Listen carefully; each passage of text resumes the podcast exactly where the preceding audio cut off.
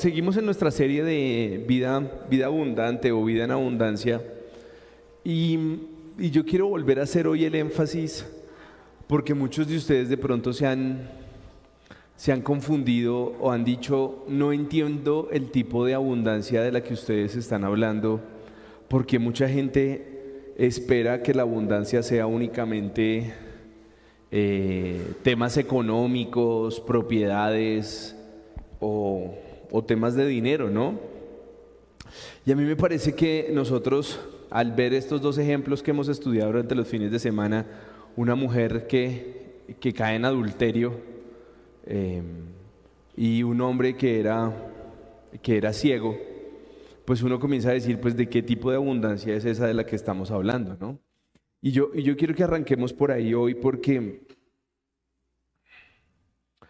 si, si yo tuviera que preguntarles a ustedes, de pronto a los que más llevan en este, en este caminar, antes de que hubiera escogido el, la convicción de seguir a Jesucristo, de pronto tu hogar, tu matrimonio, tus hijos, tu salud, no estaba bien. Y entonces hoy, hoy las cosas han cambiado. Hoy tú puedes decir, mi hijo está con vida, mi hogar está bien, eh, mi hermano se salvó, lo que sea, cualquier, cualquiera que haya sido el milagro que hayas recibido, yo quiero preguntarte hoy, ¿Cuánto estarías dispuesto a entregar en ese momento de incertidumbre en el que estuviste donde creías que las cosas no tenían solución? Porque muchos de nosotros hoy pensamos como, no, pues es que eh, que una persona se sane o que una persona eh, o que un hogar se restaure o que un matrimonio em, logre, logre avanzar, la gente lo toma normal. La gente dice, no, pues eso se puede hacer, ¿no? Pero yo te pregunto, es, por ejemplo, yo conozco aquí personas que en algún momento su hogar no funcionó, que no se podían hablar, que eran gritos, que eran peleas, eh, que eran discusiones. Hoy, para la gloria de Dios, las cosas no son así. Pero si tuvieras en ese momento que ponerle un valor a hacer que las discusiones de tu casa dejaran de existir, ¿cuánto estarías dispuesto a pagar? Todo. O sea, una persona que hoy tiene dice, yo, yo, si yo en ese momento hubiera podido entregar algo para que eso cambiara, lo hubiera hecho. ¿Sí? Porque muchos en ese momento también de pronto teníamos medios económicos. No estamos hablando de que las dificultades solo siempre es estar sin dinero. Hay muchas de las dificultades que son eh, precisamente no tener la misericordia de Dios en nuestra vida y por eso sucede que nosotros nos distraemos muy rápido cuando pensamos que la abundancia se refiere solo a la prosperidad económica. Pero si yo te pregunto, si yo te pregunto, ¿cuál es el milagro que has recibido de Dios? Entonces, yo te puedo decir, yo era un tipo que por cual valioso por dejar de beber y, y, llegar a ese punto de tristeza al que siempre llegaba, yo hubiera dado también lo que fuera. Pero Dios fue tan generoso conmigo que yo no tuve que entregar nada. Al contrario, Él me entregó esa, esa tranquilidad y esa paz en su misericordia. Y hoy muchos de nosotros decimos, no, pero pues sí, es que Dios puede perdonar a una persona adúltera, Dios puede sanar a un, a un ciego de nacimiento. Y de pronto hoy nos parecen cosas como ya muy, muy, muy difíciles, ¿no? ¿Por qué, ¿Por qué nos parece hoy tan difícil el tema? Porque la ciencia ha avanzado tanto que tenemos cirugías de ojo, ¿cierto? Hay gente que le pueden hacer un trasplante de córnea, le pueden hacer eh, diferentes cirugías. Entonces, el acudir solamente a un milagro ya no tiene alternativa. Porque hoy la gente dice, no, yo me voy a ir a hacer un tratamiento a Europa, me voy a hacer un tratamiento en Canadá, voy a hacer una, voy a practicar o voy a permitir que experimenten conmigo en una medicina que solo está en Francia. Hoy nosotros hemos dejado la fe por acudir a las soluciones que nos ofrece el mundo. ¿Cierto? Hoy entonces la gente que tiene, no sé, voy a llamarlo temas de depresión y temas de esquizofrenia, pues inmediatamente está buscando qué? El mundo químico, en donde te quieren decir, vas a tomar esto, vas a tomarlo de por vida, y esto es lo que va a solucionar tu problema, ¿cierto? Pero cuando nosotros determinamos el tipo de milagro que estamos recibiendo en la época de Jesús, donde no habría un trasplante de córnea, en donde no había una forma, perdón, no había una forma de poder acudir a otro tipo de tecnología para una sanidad, pues ahí no quedaba más sino hablaba Eric hace ocho días, la gente creía que al moverse las aguas en un estanque iba a poder encontrar sanidad. Entonces, imagínense lo que estaba generando ese punto de desesperación de las personas que estaban allí. O sea, usted, usted, si usted tiene un dolor que no se aguanta, ¿hoy qué hace?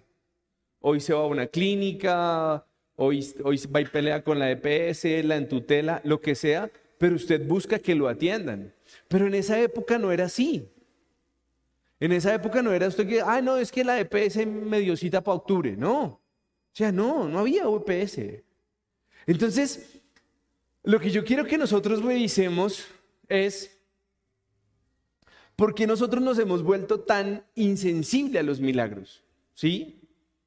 Hoy, por ejemplo, cuando una persona dice, estoy libre de cáncer, la gente dice como, ah, sí, sí, pues sí, ¿no? Sí. Pero la pregunta es, ¿qué tan sensible eres tú para saber y entender lo que le están haciendo a un cuerpo cuando están eliminando el cáncer? Para que tú logres comprender que definitivamente tiene que haber una parte no solo química y no solo natural de un cuerpo, sino la voluntad de un ser superior que le permite terminar un tratamiento de cáncer. Porque yo conozco gente que no pudo terminar un tratamiento de cáncer. Y la pregunta es, hoy nosotros nos vemos como, pues ese tipo de milagros a, mí no me han llegado. Pero yo te quiero preguntar hoy si nosotros estamos tomando las partes atractivas de la Biblia. Porque cuando yo, si yo quisiera llenar este templo, pues yo podría comenzar a hablar de prosperidad y multiplicación. Pero a mí no me interesa. No, no me interesa. ¿Por qué? Miren lo que dice segunda de Timoteo 3, versículos 16, 17. Toda la, toda la escritura está inspirada por Dios y útil para enseñar, para redargullir, para corregir, para instruir en justicia, a fin de que el hombre de Dios sea perfecto, enteramente preparado para toda buena obra. Entonces, si nosotros utilizamos la Biblia para algo que no sea darle un buen contexto a la gente, que no sea enseñar, que no sea redargullir, corregir, para instruir justicia, pues finalmente nosotros estamos utilizando la Biblia como un abanico. Porque entonces cogemos los versículos que nos convienen, los sacamos de contexto, eh, no miramos la realidad de lo que sucede. Y eso es lo que yo no quiero que hoy nos pase. ¿Por qué? Porque la gente está cogiendo la Biblia como si fuera eh, un libro de deseos. Entonces las personas dicen, yo quiero tener paz. Entonces va y busca versículos sobre la paz. Yo estoy sufriendo de ansiedad, versículos sobre la depresión. Y entonces la Biblia se está buscando como si fuera una caja mágica de píldoras en donde tú sacas una píldora. Ay, hoy, hoy saco esta, este pedacito y me lo tomo. Pero la pregunta que yo te quiero hacer hoy es, ¿por qué nosotros estamos tan incrédulos realmente a lo que es una vida en abundancia? Y, esto que voy a decir es bastante fuerte, pero muchos de nosotros, ciérrate ahí Dani, por favor, gracias. Muchos de nosotros, em, y lo hemos hablado y lo dije creo que en la primera enseñanza, podríamos estar anhelando tener tiempo libre, tener propiedades, tener inversiones, ¿sí? Pero yo quiero hacerte una pregunta. ¿Qué te asegura que tú siendo un hombre o una mujer exitosa, eh, con las comodidades, con las inversiones, eh, con el tiempo, vas a tener paz y tranquilidad en tu hogar? ¿Qué te asegura que vas a poder tener una relación y una comunicación con tus hijos? ¿Qué te asegura que un matrimonio va a poder seguir funcionando o medio funcionando versus personas que no se pueden hoy ni ver? Porque lo que hoy a mí más me sorprende es que la gente quiere arreglar todo así. Hoy nos venden, por ejemplo, hablando de carros, nos venden eh, corrección de golpes sin dañar pintura. ¿Sí o no? Hoy nos dicen que, em, Hoy nos ofrecen cirugías estéticas no invasivas. Hoy si le quitamos el gordito sin operarlo. Entonces, una cantidad de cosas en donde nosotros queremos arreglarnos por fuera. ¿sí? Uno quiere tener el carro perfecto, uno no quiere que el carro tenga rayaduras, no quiere que, que tenga golpecitos, mucho menos portazos. Entonces uno quiere que en su casa las cosas se vean bonitas, ¿sí? Y siempre estamos buscando qué nos inventamos para decorar la casa, ¿cierto, mi amor? Sí. Entonces uno siempre se va encontrando con una cantidad de cosas, pero la pregunta es, listo, vamos a decir que tú logras saciar todos esos anhelos exteriores que tienes. Listo, ya los tienes. ¿Cómo vas a tener paz? Y entonces yo quiero hoy atacar algo que a mí me parece bien difícil, ¿no? ¿Quién cree que Jesús lo hubiera sanado si estuviera ciego? Uno, dos, tres, cuatro, cinco. ¿Por qué? Para él no es nada imposible. Me gusta la respuesta. Pero, ¿cómo hubiera llegado él a ti? Porque miren los dos ejemplos que hemos visto. Los ejemplos fueron que una mujer fue encontrada en adulterio, ¿cierto? Iba a ser apedreada y el otro estaba por allá en un lugar, en un estanque, en donde estaba la gente desesperada esperando un milagro. ¿Sí? Entonces, Dios nos guarde, pero si estamos ciegos, ¿cuáles serían esos lugares? Me gusta que tú tienes la convicción de decir, sí, Jesús me sanaría. ¿Sí? Entonces, algunos nos podemos quedar en la posición, si Él me quiere sanar, me busca. Pero lo que yo quiero llevarlos hoy es a decir, después de Jesucristo tenemos comunicación directa con Dios a través de Él. Él es nuestro intercesor. Pero nosotros hoy no nos estamos creyendo el cuento. Hoy nosotros estamos diciendo como, ay, ¿Será que sí? En, Juan 10, este man, en Juan 10, ya ahora sí, ya. En Juan 10, el versículo 11 nos dice, yo soy el buen pastor y el buen pastor su vida da por las ovejas. ¿Cierto? Entonces ahora, los que piensan que Jesús los puede sanar si están enfermos. ¿Pueden creer que si Jesús tuviera que volver a dar la vida por ustedes, la daría? Chévere que veo a algunos diciendo sí, hay otros que hacen como... Y eso es lo que yo quiero que ataquemos hoy. Porque es que muchos piensan que sí, yo estoy en la iglesia y yo estoy buscando de Dios, pero, pero lo, lo que pasa es que yo no sé si Dios daría la vida por mí. Yo no sé si Dios me sanaría. Y muchos pueden llegar a tener esas dudas y lo que yo quiero hoy es precisamente decirles, vengan, necesito que usted se crea que es Jesús el que va por usted. Y muchos podrán decir, pero es que yo tengo pecados peores. Pero es que esto no es de pecados. Porque si pusieron cuidado hace ocho días, los discípulos le preguntaban, ¿quién pecó? Él o sus padres. Y él dijo, ninguno. Porque esto era mostrar la voluntad de Dios. Entonces hoy yo quiero preguntarte es si en tu mente hay algo que te restrinja acercarte a Jesucristo. Porque es muy fácil cuando nosotros decimos, oh sí, Jesús, yo voy a la iglesia. Pero yo te hago una pregunta, o sea, ¿Será que esa es la muestra, la, la forma de demostrar que, tú le tienes esa prioridad a Jesús en tu vida? ¿Por qué? Porque ya abordamos la, parábola del ladrón, ya nos dimos cuenta que hay personas que tratan de entretenernos, que buscan condenarnos, pero Él nos está diciendo que Él es la única puerta. Hablamos de las ovejas, Él dice que, nos, que dejarían a, las ovejas y nos buscaría a nosotros, pero yo quiero que hoy te preguntes concienzudamente, ¿tú crees que Jesús realmente dejaría a todo el mundo por ti? Y de pronto algunos hacen como, pues, sí. Y de pronto algunos lo pensaron, pero tienen en su mente, y yo, yo fui de esos que yo decía, sí, entonces yo tengo que ser perfecto porque como Jesús ya vino por mí, entonces tengo que volverme perfecto. Y entonces si yo fallo, Jesús ya me deja de amar. Y ahí es donde yo quiero que ustedes definan a qué le están apostando. Porque ahí es donde yo siento que la relación con Jesucristo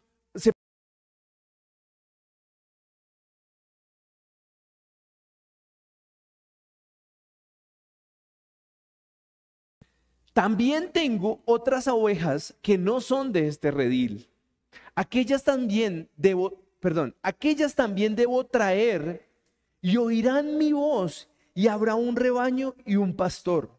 Por eso me ama el Padre, porque yo pongo mi vida para volver, para volverla a tomar. Nadie me la quita, sino que yo soy, perdón, sino que yo de mismo la pongo. Tengo poder para ponerla y tengo poder para volverla a tomar.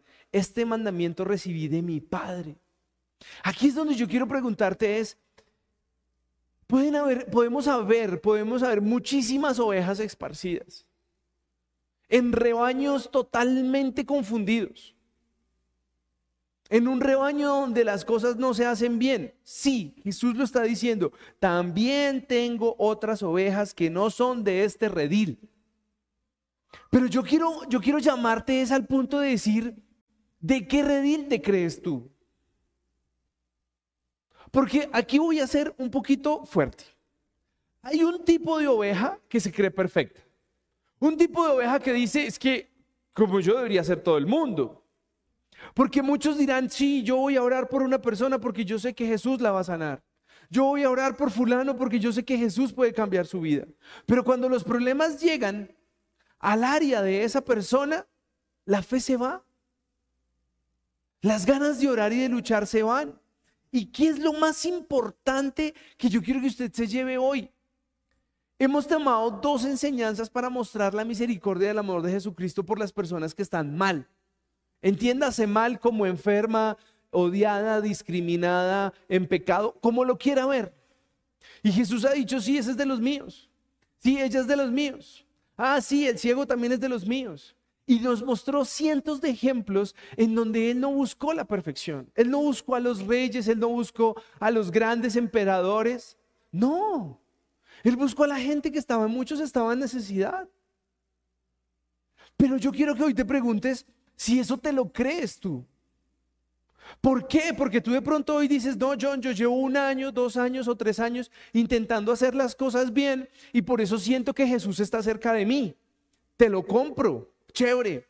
Pero ¿y si tu vida, por una mala decisión, tú terminas en una posición como la mujer que adulteró?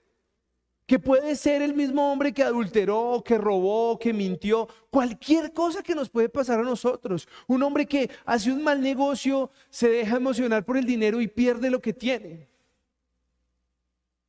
¿Qué pasa? ¿Qué pasa contigo en ese momento? ¿Y cuál es la manera en, la que tú realmente estás dispuesto a poder decir, sí, yo creo que Jesús haría eso por mí? Porque lo más difícil lo más difícil que yo estoy viendo hoy es que la gente se acostumbró a la comodidad de la bendición. Y en la comodidad de la bendición cree que no se va a poder bajar de allí. Y la pregunta es, ¿y si te, y si te equivocas? ¿Y si fallas? Yo les conté a ustedes que yo vi una película hace, no sé, como dos años. Estaban bien. Una pareja que en su nueva vida normal eh, llevaban su matrimonio de una manera correcta. Pero un chisme, un chisme, llevó a que se destruyera el hogar. Otro, y que hubiese infidelidad y Un chisme, ¿un qué? Un chisme. Pero yo te pregunto, todo el mundo lo ve como, ay, no, eso no pasaría. ¿Quién te asegura que no? ¿Quién te asegura que en tu vida no vas a poder volver a fallar? Y lo que más me preocupa a mí es que el pueblo cristiano hoy se cree que camina sobre nubes. Entonces voy en la bendición del Señor. Y, y se les ha olvidado que como humanos podemos fallar. Y lo que más me preocupa a mí hoy, y es la parte del mensaje, es, uno, no te creas fuerte, porque vamos a poder fallar. Pero lo más preocupante de los que fallan y de los que se alejan es que se olvidan de Jesucristo. Y Jesucristo ya les ha mostrado más de una vez que Él puede cambiar la vida de nosotros. Pero la gente cuando falla inmediatamente se olvida de todo este tipo de enseñanzas y dice, fallé, Dios ya no me quiere y me voy. Y Satanás ahí es donde suelta la carcajada y dice, lo logré, lo alejé de quien realmente le puede dar tranquilidad. Porque si usted se pone a pensar, veía una frase de un pastor esta semana que decía que el, pecado tiene que ser como la basura. Cuando tú sacas la basura, te olvidas de él. De la basura, bueno, de la basura, ¿no? Me estoy refiriendo, usted coge la basura y la saca de su casa y usted qué hace después? Ya, se fue. Y nosotros debemos hacer lo mismo con el pecado. Nosotros debemos coger el pecado, confesar el pecado y declararlo fuera de nuestra vida. Pero nosotros hoy no tenemos esa convicción de perdón de Jesús. Nosotros hoy creemos que eh, cada vez que fallamos, cada vez que cometemos un error, nos estamos alejando de Él y que Él nos va a perseguir y que Él nos va a destruir. Y yo te quiero preguntar, ¿quién te enseñó eso? ¿Quién te enseñó esa posición terrorífica en que Jesucristo no, no, no te seguiría?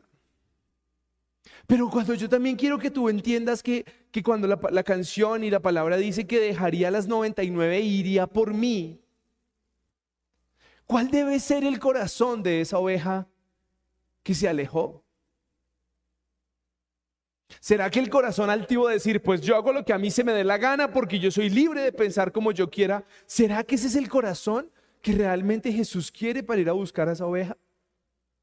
Pero muchas personas se equivocan, se equivocan en su casa, se equivocan en su economía, siguen con las mentiras, siguen con la pornografía, siguen con todas las cosas que normalmente destruyen la familia y no lo reconocen. Yo estoy bien, yo soy un altivo loco que me endeudo en cualquier cosa, pero yo estoy bien, yo puedo solo. ¿Y tú crees que Jesucristo va a ir a buscar esa oveja? Cuando tú dices, yo no necesito de Dios, yo te conozco a Dios a mi manera, yo no necesito leer la Biblia, ¿será que ese es el corazón que necesitamos? Pero yo quiero que no nos equivoquemos, porque es que aquí es muy fácil, muy fácil confundirnos en que Dios nos va a perdonar en todo, pero se nos olvida cuál debe ser la actitud. Los que son padres. Vamos a decir que todos ustedes hoy son mis padres. Y entonces yo me porté muy mal ayer. Me perdí todo el fin de semana. Llegué a Eurio. Ahorita me, crucifican en las redes cuando llegué Eurio. Y yo llego y se levanta mi mamá y me dice, muy bonito. y si yo le digo, pues sí, ¿qué? Más de uno aquí quiso sacar la mano a la derecha. Y si luego mi papá me dice, ah, lo cogió de costumbre vivir hartando, pues sí. ¿Qué creen que quieren hacer esos padres conmigo? ¿Corregirlo? Me gusta, me gusta la palabra corregir. Pero el problema es que eso somos nosotros cuando fallamos.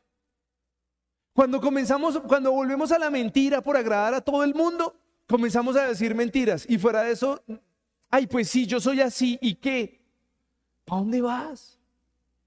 Te volviste un administrador loco de mente. Las deudas te fascinan. Vives de deuda en deuda, de problema en problema, de mentira en mentira. Y lo que dices es, yo soy así.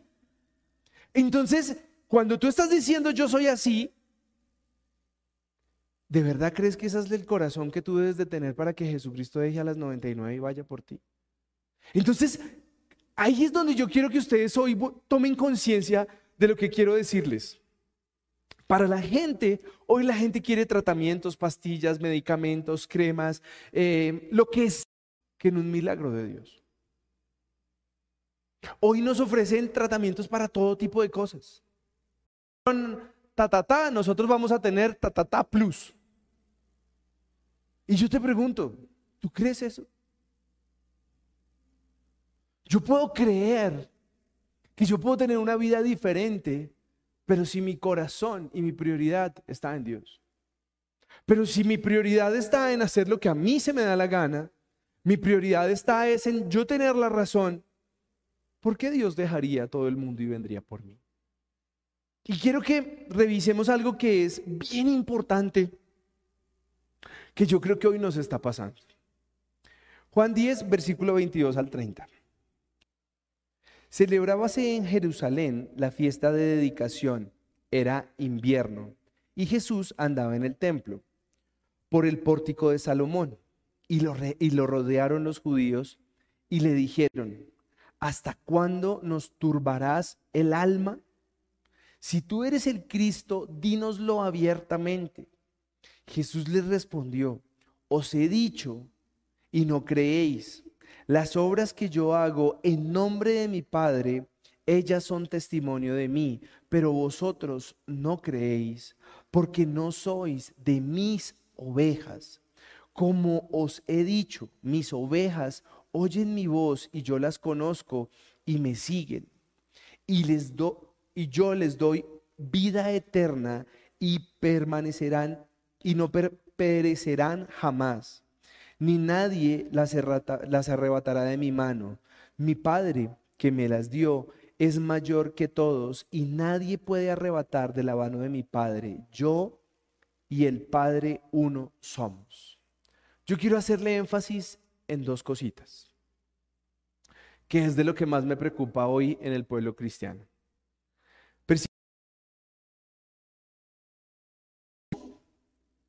y no creéis. ¿Por qué hoy a la gente le cuesta tanto creer que las cosas pueden cambiar a través de un milagro? Cuando tú cuentas tu testimonio y, tu testimonio hace parte de un milagro, muy pocas personas te creen. Algunas personas se sorprenden, que es diferente pero que te crean el milagro, que puedan decir, wow, hay un Dios poderoso que sanó esta rodilla, hay un Dios poderoso que restauró este hogar, hay un Dios poderoso que ha dado tranquilidad a esta persona. Eso la gente no lo cree. Y yo quiero preguntarte hoy, ¿qué tanto crees en un milagro o te sorprende? Que son cosas totalmente diferentes. Porque mucha gente se sorprende. Y hay algunos que para contar los milagros podemos tener más gracia que otros y sorprendemos más. Pero hay gente que no está creyendo. Y ahí es donde está nuestro gran trabajo. Porque la gente que no nos está creyendo, miren lo que dice el versículo 27, mis ovejas oyen mi voz y yo las conozco y me siguen. Pero muchos de nosotros, aunque vamos a una iglesia, no estamos siguiendo la voz de Jesús. Porque estamos siguiendo la, la voz de quién? ¿Por qué? Porque las cosas se hacen como yo digo, como yo quiero, en el momento que yo digo, en el momento que yo quiero. Y yo te pregunto, ¿cuándo te vas a cansar de querer hacer las cosas a tu manera? Yo recuerdo una charla hace muchos años en donde yo quería que todo el mundo cambiara primero. Yo decía, ah, pero qué pereza, es que esto es una peleadera, y alguien me dijo, si tú estás esperando a que la gente cambie para tú cambiar,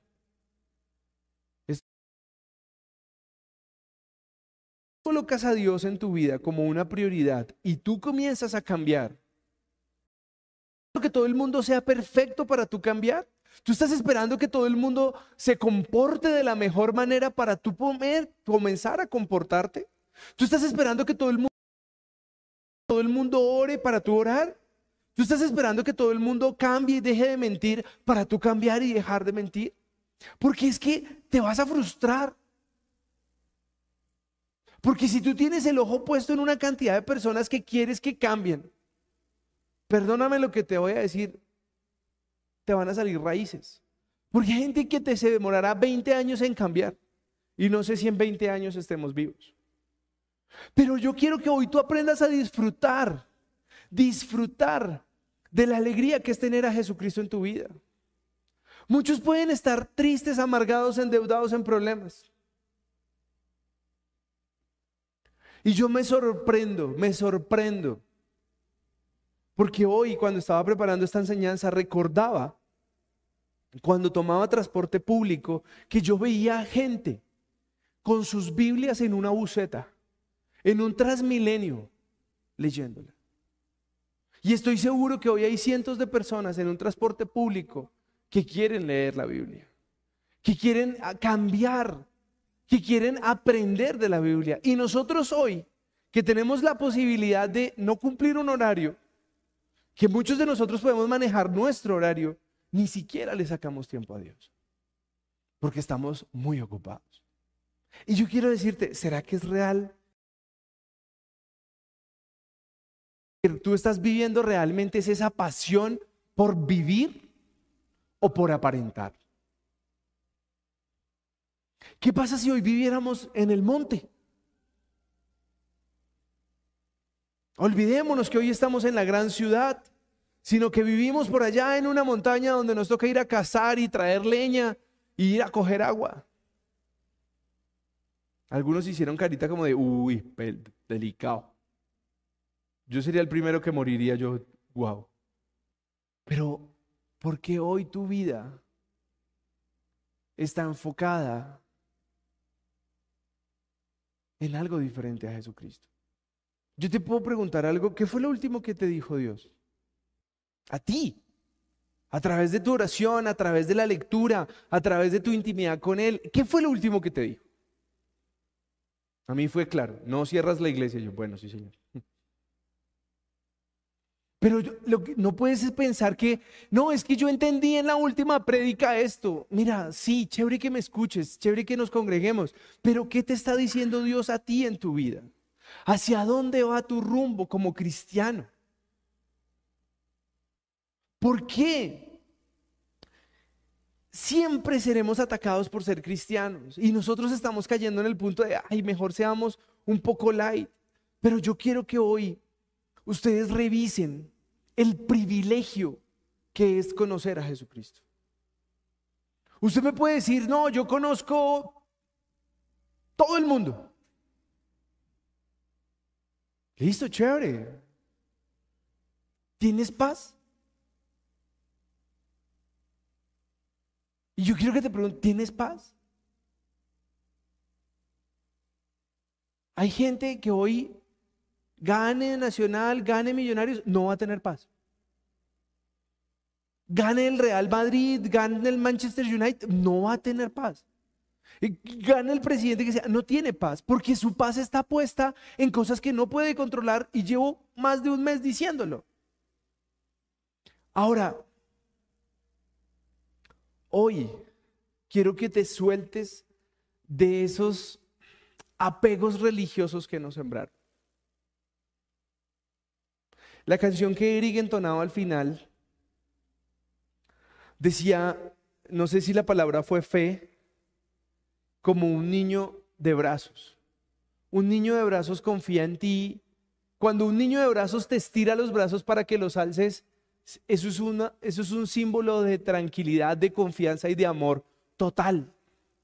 Yo te quiero preguntar, ¿tú hoy tienes los brazos extendidos a Jesús en tu vida? Recordemos a un niño. ¿Cómo es un niño cuando te extiende los brazos para que te alces? Algunos vienen llorando, algunos vienen tristes, algunos vienen asustados, algunos vienen, eh, eh, se acaban de pegar. Y lo único que ellos quieren es sentir unos brazos que lo calmen. Y para mí en mi vida Jesucristo son esos brazos. Pero yo te quiero preguntar, para ti, ¿Jesucristo son esos brazos? ¿O esos brazos son la tranquilidad de que hiciste un negocio? ¿La tranquilidad de que compraste algo nuevo? ¿La tranquilidad de que vives en un lugar? la tranquilidad que puedes estar en una universidad, la tranquilidad que puedes tener algunos beneficios económicos, y esa se vuelve tu paz. Y el problema, que eso no es, que eso puede ser así. Así como está hoy, puede que no esté. ¿Por qué? Por las diferentes razones que tú quieras. Malas decisiones, problemas, cambios políticos, lo que tú quieras. Con una mala decisión tú puedes volver a estar con una mano adelante y una atrás. Entonces yo quiero preguntarte es, si hoy tu vida volviera atrás, o de pronto sea este momento de tu vida en el que tú necesitas realmente decir, sí, yo necesito descansar en los brazos de Jesucristo. Y me pueden haber juzgado porque soy un adúltero, porque soy un ladrón, porque soy un fornicario, por lo que haya sido. Un mentiroso. Pero tienes ese, ese corazón dispuesto a que mucha gente se dé cuenta de lo que realmente eres, como fue la mujer adúltera. La pararon en la plaza. No fue que la hayan parado por allá en, un, en la casa de la esquina donde nadie los veía. Al contrario, fue algo público. Cuando Jesús dijo, el que esté libre de pecado, que tire la primera piedra. Entonces yo te pregunto, ¿tú estás dispuesto a que la gente sepa realmente quién eres tú? Así sea Jesús el que tenga que decir, el que esté libre de pecado, que tire la primera piedra. Pero hoy somos una fachada. Las redes sociales y los estados nos muestran que somos qué? Una fachada. Entonces, queremos tener a Jesús diciendo, el que esté libre de pecado, que tire la primera piedra. Esa parte nos encanta. Pero y que las demás gente sepa quiénes somos realmente, cuáles son nuestros pecados, ¿nos gusta? No nos gusta. Ahora, el hombre ciego, no por, no por, no por su condición o su limitación física, ¿en dónde estaba ese hombre? Estaba en un lugar ¿A qué olería ese lugar donde habían paralíticos, en donde había una cantidad de gente que no se podía mover? ¿Será que era un lugar VIP? No. ¿Y será que nosotros queremos estar en ese lugar no tan chévere? Ese es nuestro problema hoy como, como cristianos, que nosotros queremos ser esos cristianos bendecidos, esos cristianos que decimos, sí, Señor, tú me amas, sáname. Sí, Señor, perdóname. Pero nos olvidamos la contraparte. Lo he dicho aquí, a mí no me avergüenza contar todo lo que he tenido que vivir para llegar hasta donde estoy. Pero hay algunos, yo veo que hay algunos pastores ahora perfectos, ¿no? Parece que hubieran sido engendrados por el Espíritu Santo porque no cometen un pecado. Todos son santos, puros y castos. Y eso es lo que la gente nos vendió. Eso fue lo que la iglesia nos vendió. Ven a nuestra iglesia, sé perfecto como nosotros y serás salvo. Carreta. Y hoy yo quiero que tú despiertes de esa amnesia que te metieron en la cabeza de decir, tengo que mostrarme que soy perfecto. ¿Perfecto para qué? Miren, hoy mis hijos me sacaron, yo creo que el peor chispón en los últimos años. Cada uno me la había sacado por aparte, pero hoy se juntaron los dos y sacaron el hall que llevo dentro. Y no me avergüenza decirlo. Porque yo lo que estoy buscando es que ustedes sean genuinos. O van a querer llegar allá, van a querer llegar al cielo todos elegantes, perfectos, con gran colonia. Y Jesús te va a mirar y se va a sonreír y dice, ay, por más que te vistas de seda, yo sé quién eres. Yo prefiero que Él me vea como soy. Yo no quiero ser un hipócrita. Y yo quiero que como iglesia cristiana ustedes se lleven ese, ese mensaje. Sí, miren, hay una persona, mi esposa sabe quién es, no, no se los voy a decir, pero me encanta la forma que es. Me encanta porque es espontáneo, porque es libre, porque hace lo que se le ocurre. ¿Por qué no? Estoy seguro que Jesús sonríe. Ay, pero es que le gusta la música del mundo. ¿Y qué? ¿Cuántos religiosos hay en, hay en las primeras bancas de las iglesias queriendo alzar los brazos y queriendo mostrándose perfectos? Y apenas la hermana está por ahí, hacen, uy. y se desnucan. Chimbísimo eso. Y yo quiero que hoy ustedes digan, sí, si yo tengo que reconocer que soy un pecador, pues lo voy a reconocer. Y si estoy enfermo, lo reconozco. Y perfecto. ¿Por qué? Porque cuando yo tengo ese corazón, ahí es donde Jesús dice, ese es de los míos, yo voy por él. Porque independiente de que estés aquí o no estés, si un día te equivocas, ten el corazón dispuesto para que Jesús pueda decir, voy a dejar a estos 99 perfectos y voy a ir por esa que es mi oveja imperfecta. Y eso es lo que yo quiero que hoy tú le logres poner un valor. Cuantifícame eso. Dime cuánto vale salir de esa fachada, salir de ese, ese, ese cuento chimbo que nos mentieron de la perfección. Y cuando tú seas libre de esa perfección que te metieron, tú vas a tener una vida en abundancia. Porque tú no vas a vivir agradando a un pastor, tú no vas a vivir agradando a la congregación, tú vas a ser auténtico. Vas a disfrutar tu vida. Y la gente te va a conocer como realmente eres. Y cuando la gente te conoce como realmente eres, la gente confía en ti. Yo siento que hoy hay, hay gente, hoy hay más gente que confía en mí que cuando estaba en una iglesia perfecta. Comillas. Porque hoy saben que soy de carne y hueso. Entonces, hoy quiero que se pongan de pie porque vamos a ver el partido. Pero yo quiero que hoy tú te vayas diciéndole, Señor, quítame la fachada. Si soy un mentiroso, pues sí, soy un mentiroso, ¿quién me ayuda? Sí, soy, un, soy un adicto a la comida. Pues sí. Sí, también lo soy, también lo soy. Todos somos adictos a la comida. Entonces, pónganse de pie y cierren sus ojitos y vamos a orar.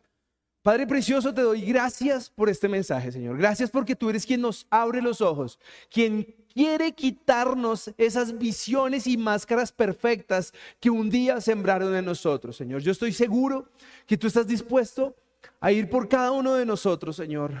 Pero te suplico que nosotros podamos tener ese corazón genuino para abrir nuestros brazos, para llorarte y para clamarte y decirte que seas tú quien nos consuele, quien nos ame y quien nos bendiga, Señor. No permitas que nosotros nos creamos buenos, que nos creamos perfectos, que tengamos un dedo para señalar a otro que falla. No, Señor. Danos un corazón en el saber que nosotros podemos fallar mañana, podemos fallar en un mes, podemos fallar en diez años, pero que cuando nuestro corazón está dispuesto a recibir de ti ese amor, las cosas son diferentes. Porque estoy seguro que los que hemos visto tu mano preciosa en nuestras vidas, ya hemos tenido ese corazón arrepentido en algún momento, así no sea constante, así no sea el que tengamos hoy. Pero hemos tenido ese corazón dispuesto a decir, Jesús, estoy cansado. Jesús, no pude más, esto me quedó grande, este matrimonio me quedó grande, mi economía me quedó grande, este trabajo me quitó la paz, esta enfermedad me quitó la paz. Y ahí es cuando Jesús dice, ok, ven a mí y yo te haré descansar. Padre precioso, gracias por este mensaje, gracias por esta iglesia. Te suplicamos que nos lleves con bien donde estemos, a donde tengamos que ir, que siempre podamos ser luz a otras personas que han sido adoctrinadas, que han sido llevadas al engaño, que han llevado sido a la mentira y que han sido manipulados para permanecer en algún lugar, Señor. Permítenos llevar libertad a esas personas, libertad a los que hoy se creen cautivos de un sistema perfecto que no existe, que es una fachada, que es una mentira, Señor. Y para eso, Señor, permite que nuestro corazón esté dispuesto a servirte, que nuestras finanzas, Señor, puedan estar a tu servicio, que las provisiones de nuestras casas, Señor, siempre sean un motivo para agradecerte, para exaltarte y para darte a ti toda la gloria, Señor. Gracias te doy por esta semana que comienza, Señor, y desde ya te pongo el regreso a casa en tus preciosas manos. Te lo pedimos en el nombre de Jesús. Amén. Feliz semana para todos.